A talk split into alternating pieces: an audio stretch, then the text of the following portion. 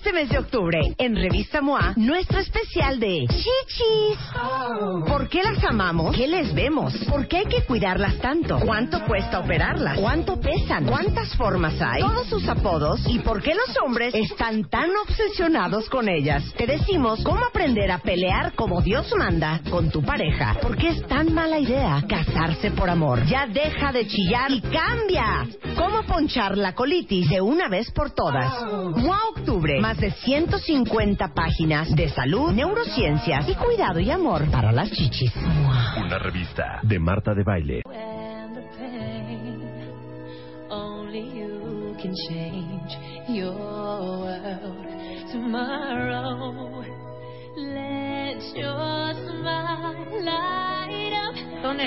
Este, claro, pero es que pon la original. Esta es la de Cenicienta, pero de este año, Luz, te pasas, ¿no? ¿Cómo va la canción? Cenicienta, Cenicienta, lava y plancha. Esa, esa es la que La queremos. La que oímos de Disney cuando éramos chiquitos. Vamos a hablar con Mario Guerra, nuestro rockstar del amor, del complejo de Cenicienta. No tengo idea qué es, Mario, pero me late que yo lo tengo. No creo, fíjate. ¿Es esta? Ahí está.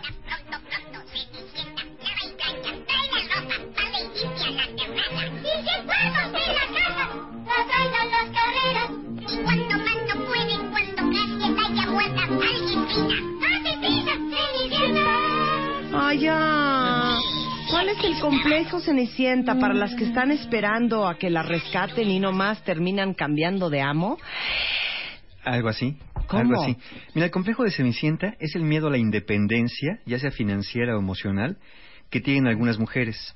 Y estas están esperando que venga alguien a rescatarlas, una fuerza externa, por ejemplo, como un príncipe, que, que vengan a rescatarlas o vengan de alguna forma a cuidarlas. Y esto y esta y este miedo inconsciente a no poder, ¿no? Desde el fondo quieren independencia, pero tienen miedo a no poder. Entonces, eh, pudiendo trabajar o pudiendo ser independientes emocionalmente, siempre están esperando que alguien venga a, a- a- por ellas. Lo podemos ver en mujeres, por ejemplo, también que de forma más contemporánea están eh, esperando, invirtiendo gran cantidad de tiempo y recursos esperando a encontrar a su pareja ideal al hombre, a su príncipe azul, y entonces se comportan como sumisas, como... Indefensas. Como indefensas. Como no puedo. Exacto. O sea, sería el perfecto ejemplo de esto, de este complejo de Cenicienta. Cero tengo el complejo Cenicienta. No, no para nada. Yo les conté esta historia de una fulana que algún día conocí. Estaba recién divorciada. Y entonces le dije, bueno, ¿y entonces ahora qué vas a hacer, mana? Y yo estaba esperando a que me dijera, pues nada, estoy buscando chamba, este, pues estoy organizándome con los niños, pues viendo a qué me voy a dedicar. ¿No? ¿Saben qué me contestó? Ay, mana, pues no sé. Preséntame un galán, ándale, guapo y rico. Ahí tenemos en ese tipo de comentarios. tomado. Cero estaba pensando post-divorcio en cómo me voy a rearmar mi vida, en qué me voy a poner a ¿En qué me chambear, voy a cómo voy a producir, en qué me voy a ocupar. Nada. Me dijo, preséntame un fulano guapo y rico. Sí, eh, dime dónde hay un príncipe azul que venga a rescatarme y que venga a hacerse cargo de mí. Exacto. Ese es el complejo de Cenicienta, ¿no? Tienen mucho miedo a su independencia, eh, aunque no siempre lo demuestran. Ahora, hay que aclarar esto. Esto no es una entidad clínica que van a encontrar en el manual de SM5, ni mucho menos. ¿no? Pero es, un, es una buena clasificación para entender, una buena tipología para entender eh, lo que le pasa a muchas mujeres. Esto, lo, lo- este término lo, lo, lo hace, la, la cuña la, la doctora, la psicoterapeuta Colette Downing, y él escribe un libro que se llama El complejo de Cenicienta, los temores ocultos de las mujeres ante su independencia. La idea que ella transmite es que transmite desde la infancia, ¿no? Con mensajes de, ¿tú para qué vas a estudiar? Si al final te puedes casar, ¿no? Ujú. Tú, Sí. tú no, tú no te esfuerces, tú nada más confórmate con ser bonita, confórmate con gustarles a los hombres y darles gusto. Eh, ahora, ¿dónde encontramos en la, en la vida contemporánea, más allá del cuento de Cenicienta, a estas mujeres? Podemos encontrar dos ejemplos clásicos. Uno, son las mujeres que no logran su independencia financiera, ¿no? Y se someten a la dependencia masculina. Es decir, alguien que las mantiene. Que pueden tener una vida llena de comodidades relativas, pero acaban pagando un precio muy alto a través de o malos tratos o de no poder hacer lo que quieren porque siempre están sujetas a cuánto me vas a dar de la quincena, ¿no? O como Claro. dice mi mamá, me parece lo más espantoso tener que pedirle a un hombre para comprar un calzón. Qué horror. Por O sea- ejemplo, sí, o rendirle cuentas. Cuando a veces dice, pues, ¿en qué gastas, no? ¿Cómo que en qué gasto? Pues ahí está la cuenta del súper, pero pues, ¿a qué puedes gastar? Yo voy a ir y voy a ahorrarme. Y cuando va el otro que se quiere ahorrar, acaba gastando mucho más que lo que la mujer gastaba cuando están los roles así establecidos. Y hay otra forma que donde vemos el complejo de Cenicienta, no solamente en la mujer que no trabaja y que se mantiene dependiente de un hombre, insisto, pudiéndolo hacer, en las mujeres que son aparentemente independientes económicamente, hasta exitosas profesionalmente, pero cuando se encuentran un hombre, se comportan sumisas, necesitadas y demandantes. Se chiquean. Sí, Ajá. pero más allá de chiquearse. Es, ¿dónde estás? ¿Por qué no estás aquí? ¿A dónde vas? ¿A dónde vienes? ¿Por qué ya no me quieres? ¿Por qué no me hablas? ¿Por qué no me contestas los mensajes? Su, su mensaje, aquí es tan confuso esto porque su mensaje es, soy independiente, soy autosuficiente, no necesito nada de ti, pero cuídame.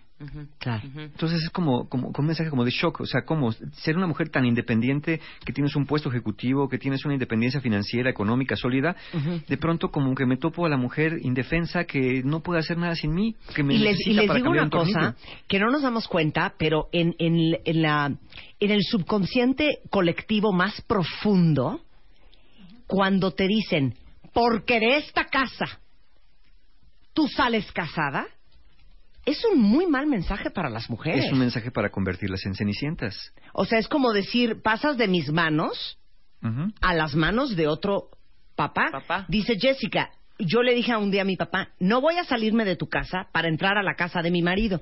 Yo quiero armar una vida propia.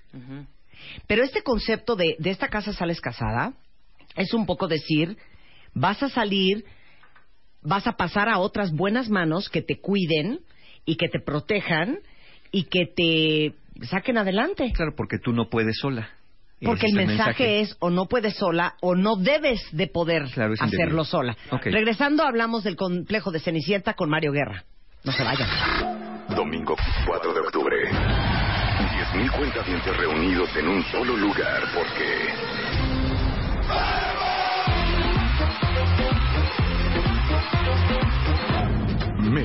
se puso de baile con Marta. Muchas gracias. Entra a martadebaile.com o a wradio.com.mx y checa el video y las fotos del México de baile. Seguimos haciendo historia.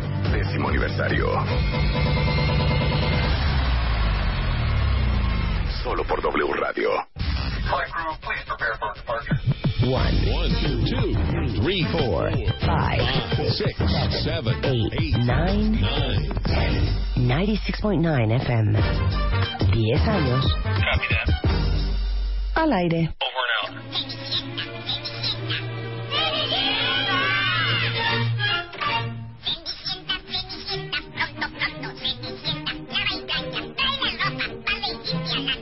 El libro se llama, de hecho, El complejo de Cenicienta, los temores ocultos de las mujeres ante su independencia. Y estamos hablando de quién de ustedes cree que tiene o conoce a alguien que tiene el complejo de Cenicienta con Mario Guerra, nuestro rockstar del amor. Sí, hablamos de los mensajes que mandan las, las familias, las madres a veces, ¿no? Decíamos esto que decías tú, de aquí sales casada nada más. Claro. Por aquí alguien nos tuiteaba que de broma, de broma, entre comillas, su papá endosó su acta de nacimiento a su marido el día que pidieron su mano, como si fuera la factura de un coche. ¿Y cuántas veces también no nos, no nos eh, mandan ese mensaje a las mujeres? Por ejemplo, a veces entre madre e hija, entre amigas, entre hermanas. Si una mujer, eh, siendo muy joven o, o desde niña, empieza a decir, fíjate, yo cuando sea grande quiero viajar, quiero tener un coche, quiero... Y lo primero que te dicen, uy, solamente que te cases con un rico.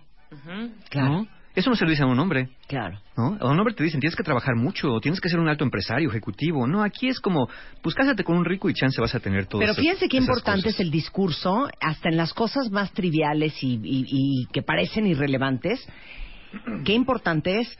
Yo les conté esta historia de que una niña afuera de un restaurante me vio unos lentes puestos y me dijo, qué padres tus lentes. La niña tenía 12 años, se los juro que no más. Entonces le dije, ah, pues tienes buen gusto, porque los lentes son Miu Miu, que es una marca, división de Prada, de Miucha Prada. Y se voltea y me dice, sí, la verdad es que me gustan mucho las cosas de marca, pobre de mi marido el día que me case. Ándale, pues. Entonces en ese momento así de... ¡ah! Me volteé y le dije, ¿cómo que pobre de tu marido, mi amor? La que tiene que trabajar para comprarse todo eso, ¿no ¿Eres vas a tú? ser tú? Sí, exacto. ¿Me entiendes? Pero, o sea, dije, ni es mi hija ni la conozco, pero de una vez aprovecho para dejarle Para un... darle una lección. Tienes que trabajar para comprarte tus cosas, tienes que trabajar para comprarte tus cosas. Pero como automáticamente esta niña a los 12 años, lo primero que se le vino a la cabeza del subconsciente Claro. es, pobre de mi marido, lo que va a tener que gastar. Para que Para yo pueda tener mis claro. Claro. Para darme mis gustitos. Tenemos que entender a la Cenicienta del cuento. A ver, La Cenicienta del cuento era una mujer que tenía belleza, bondad, pero era resignada. Y que de no haber sido por la madrina y el príncipe, muy probablemente no hubiera hecho nada para salir, la salir de la situación en que se encontraba. Sí, claro. Como, como estaba, vivía con la madrastra y con unas hermanastras. Sí. Porque quién sabe dónde estaba su mamá. Nunca nos dice el cuento dónde estaba la mamá y el papá de Cenicienta. no, la mamá se había muerto. Era huérfana Bueno, de madre. era huérfana. Sí, y pero luego ¿cómo el, era? el papá se murió. Pues quién Ah, sabe. pues era huérfana. Bueno, vamos a pensar que era huérfana. Ahora, eh, todo el mundo piensa que Cenicienta el problema es que el hombre que va a encontrar el príncipe que la va a rescatar. Pero el problema de Cenicienta no eran los hombres de su vida, eran las mujeres de su vida. Porque Cenicienta tuvo tres madres. La madre biológica, de la que, bueno, si se dice que era huérfana, quién sabe qué pasó y en qué momento ya no estuvo con ella. La madrastra que la adopta, ¿sí? Pero la tiene como sirvienta y la maltrata constantemente y es la que le impide realizar sus deseos. Y el hada madrina, Sí, que dice que le viene a cumplir su deseo, pero no más hasta la medianoche. Sí ¿no? claro, además. Nada más hasta la medianoche. Puede ser feliz, pero hasta antes de las 12 de la noche, si no todo va a volver a tu triste realidad. También estaban las hermanastras de Cenicienta, ¿no?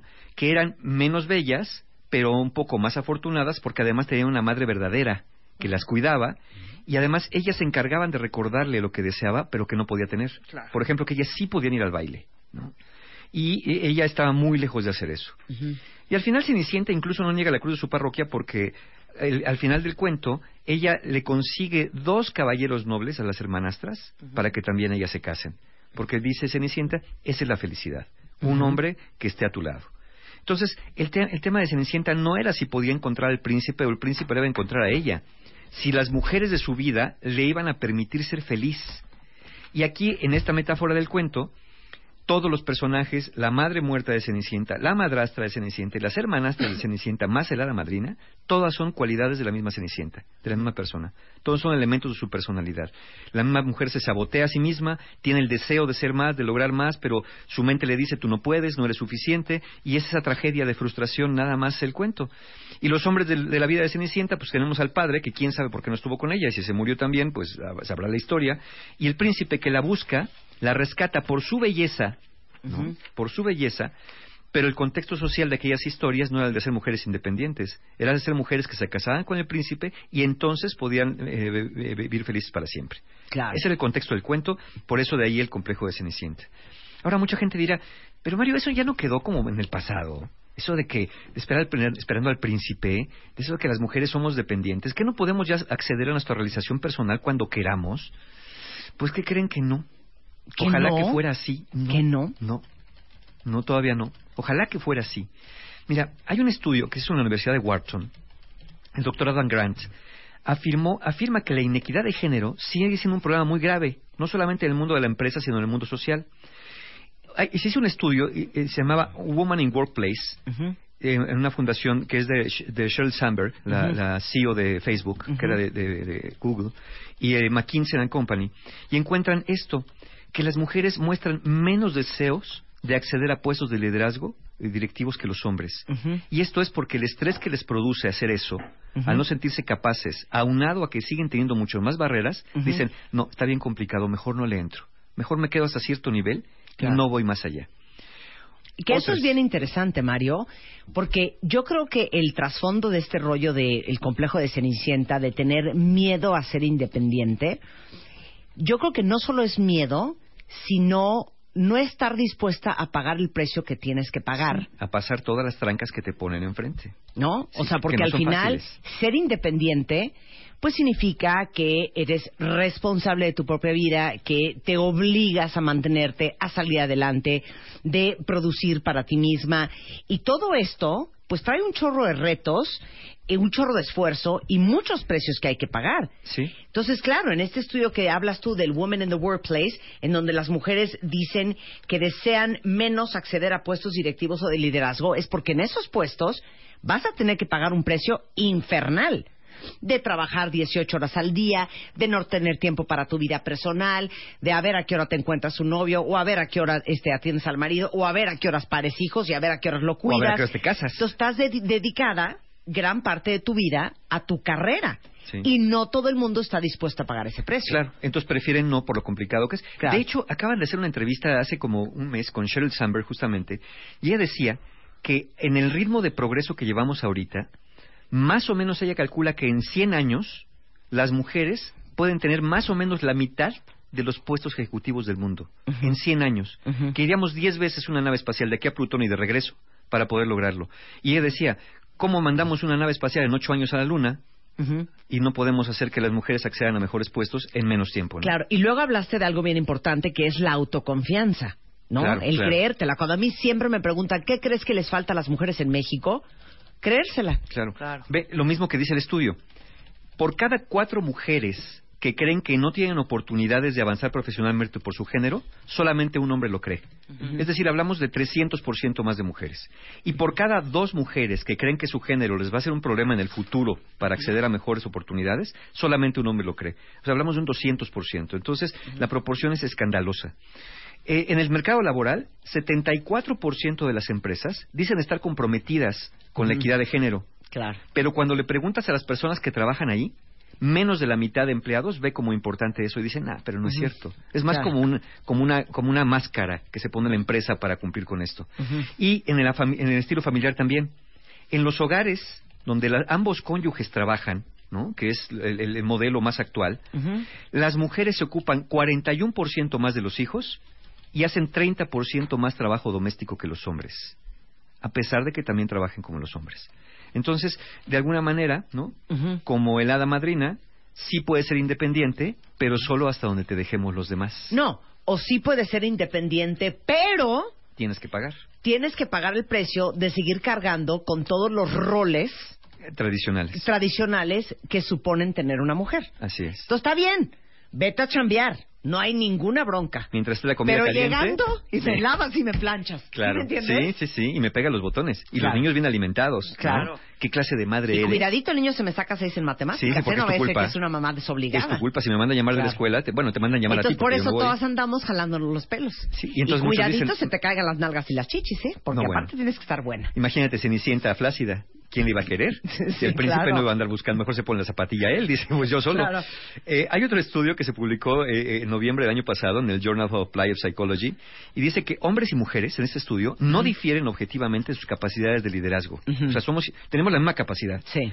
Pero cuando les preguntas a los hombres, los hombres dicen que son mejores que las mujeres. Se la creen más. Sí. Y cuando les preguntas a las mujeres, dicen que son menos capaces que los hombres. Claro. Entonces, Que aparte, déjenme decirles, en la revista MOA del mes de, ¿qué habrá sido? Como abril o mayo, sacamos este tema buenísimo que es el síndrome del impostor. sí, claro. Que es un poco de por qué las mujeres contestan que se sienten menos capaces de lo que son. Sí, que son un fraude. Porque como nunca nos han dicho que somos unas fregonas y que somos súper capaces y que el cielo es el límite y que claro que puedes y que claro que puedes ser el CEO de una empresa transnacional, cuando te salen las cosas bien, crees que es porque nadie más lo podía hacer o porque todos los demás eran menos inteligentes que tú o porque tuviste súper suerte Sí, o chiripada. porque de veras la chamba está regalada.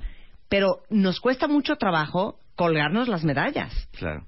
Sí, ¿No? como tú dices, confiar es, es un tema. Ahora, estos son los problemas que causa el síndrome, el complejo de Cenicienta. Daños a la autoestima.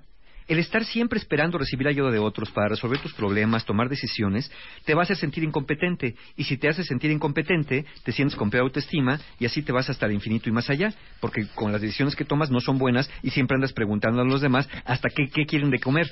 ¿Qué les hago de comer? No lo que quieras, no, por favor, díganme porque no me quiero equivocar. También desarrollan ansiedad y depresión, miedo al abandono, apego ansioso, metas no cumplidas, dificultad para encontrar pareja estable, sobre todo si eres una cenicienta independiente económicamente porque y de éxito financiero, porque atrás hay un tipo de hombres que quiere una mujer independiente, pero cuando se topa con una mujer profundamente insegura, dependiente y demandante, ya no le gusta el asunto. Claro. También dañas tu relación de pareja porque te vuelves una persona muy demandante de cariño, atención y cuidados. Alguien Sí. que te dice, soy tu responsabilidad, no me puedes dejar, ¿qué voy a hacer sin ti? Es una persona con la que no quieres estar. Y socialmente están entre la espada y la pared, porque generas envidia de las mujeres, aunque también la admiración secreta porque no cumples con los roles femeninos estereotipados, y rechazo de los hombres porque no te entienden si eres sumisa, si eres independiente, no saben lo que quieren, y al final dicen, mientras es obediente, te quiero a mi lado. ¿Puedo hacer un pequeño Sí, por supuesto. corolario? Por supuesto. ¿Qué es un corolario, Miguel? Un, un- un remate. Vamos a un rematito. Un remate, un, un pie de página, un, eh, un, eh, un, un colofón. Un colofón. Quisiera hacer un colofón. ¿Ven ese libro que revolucionó? Que se llama ¿Por qué los hombres aman a las cabronas? Ajá. Entonces, cabronas es, un, es, un tem- es una palabra que no me parece muy precisa porque cabronas es igual a como perra. Sí, sí, sí. No. Pero en realidad lo que ese libro quiere decir, para mi gusto, es los hombres, grábense esto, señoritas, aman, adoran, respetan, quieren a las mujeres que se aman, que se respetan y que se dan su lugar. Sí, claro. Y que saben el valor que tienen. Y que no nos quieren, pero no nos necesitan. Autosuficientes. Una mujer que se las da. ¿Por qué creen que hay tantas mujeres que uno ve y dices, "¡Ah! mira el galán que trae y tan horrenda que está? Pero ¿saben por qué lo trae? Porque ella se jura la última chela del Azteca. Entonces compórtate como la Y última como chela del y Azteca actúa como y como la última chela del Azteca te van a tratar. Claro. Y eso es lo que hay que hacer. Busca sanar las heridas de la infancia, liberarte de las expectativas de tu padre, de tu madre, revisar esas historietas ¿no? y mirar a qué sigues obligada y a qué no. Fortalece tu autoestima, duda de esas certezas que tienes de ti misma y no te preguntes si puedes ser independiente. Pregúntate por qué no habrías de poder ser independiente, si es algo natural.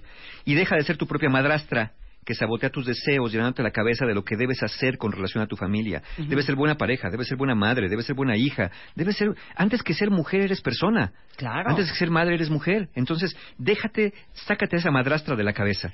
Y hoy tu hada madrina es psicológica. Dile a tu hada madrina que no tienes por qué seguir creyendo que a las 12 se te va a acabar el encanto y no te conformes con ratones que solamente te dan calabazas. Y les digo una cosa, ustedes como quieran pueden irse a una terapia, meterse un chocho, terapia, lo que sea. Pero las niñas, sus hijas mujeres, sean muy cuidadosos con lo que dicen, con lo que les dicen, con lo que oyen. Porque obviamente, como dicen, o sea, ahora sí que uno es lo que uno vio. Sí.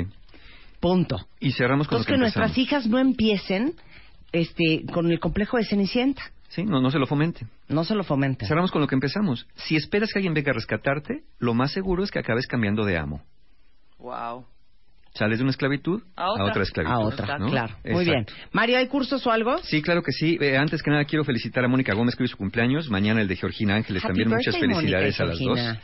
Y eh, tenemos talleres, por supuesto. Nuestro taller Aprender de la Pérdida, que es el sábado 24 de noviembre, es un taller para trabajar pérdidas por muerte, pérdidas serias, importantes. Todas son importantes, pero en este caso por muerte.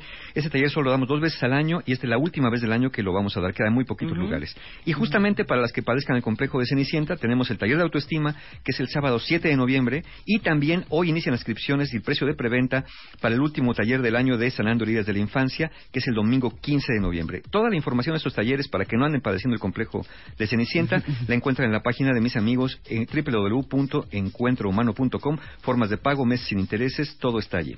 Muchas gracias, Mario. Encantado Un placer tenerte aquí. A ver, hacemos una pausa regresando. Matutes in the house. Abre Twitter. Arroba Marta de Baile. Y Facebook. De Baile. Oficial. Opina. A las 10 de la mañana. Marta de Baile. En W. Abre las redes. Non-stop. Este mes de octubre, en Revista MOA, nuestro especial de chichis. ¿Por qué las amamos? ¿Qué les vemos? ¿Por qué hay que cuidarlas tanto? ¿Cuánto cuesta operarlas? ¿Cuánto pesan? ¿Cuántas formas hay? Todos sus apodos y por qué los hombres están tan obsesionados con ellas. Te decimos cómo aprender a pelear como Dios manda con tu pareja. Porque es tan mala idea casarse por amor. Ya deja de chillar y cambia. ¿Cómo ponchar la colitis de una vez por todas? MOA Octubre. Más de 150 páginas de salud, neurociencias y cuidado y amor para las chichis. Una revista de Marta de Baile.